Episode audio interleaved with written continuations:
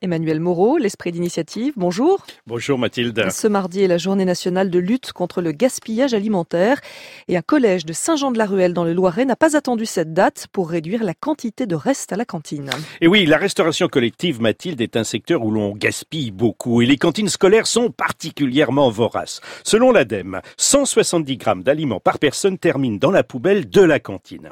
Un collège où 500 élèves déjeunent chaque jour jette en moyenne 10 tonnes d'aliments par an soit l'équivalent de 22 000 repas. Ce sont 33 000 euros qui partent ainsi à la poubelle. C'est un gâchis non seulement alimentaire et économique, mais aussi en termes d'énergie perdue.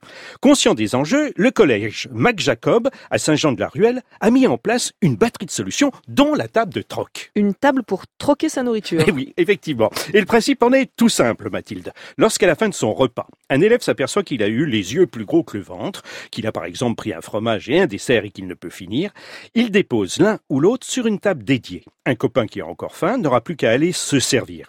Une vraie économie est ainsi réalisée car dans une collectivité, tout ce qui sort de la chaîne du froid ne peut y retourner et donc doit être jeté. Donc finalement, la table du troc, c'est du bon sens. Et oui, comme souvent.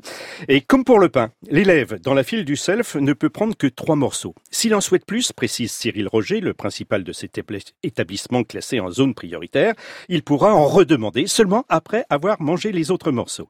Et il y a d'autres innovations constatées par Mathilde Gola du Figaro Demain qui publie aujourd'hui une série d'initiatives sur ce thème. Les responsables de la cantine ont également revu la composition des menus et portent un soin particulier à la présentation des plats. Les plats de purée ne seront plus jetés à la louche dans une assiette, mais ils seront joliment agrémentés et beaucoup plus appétissants.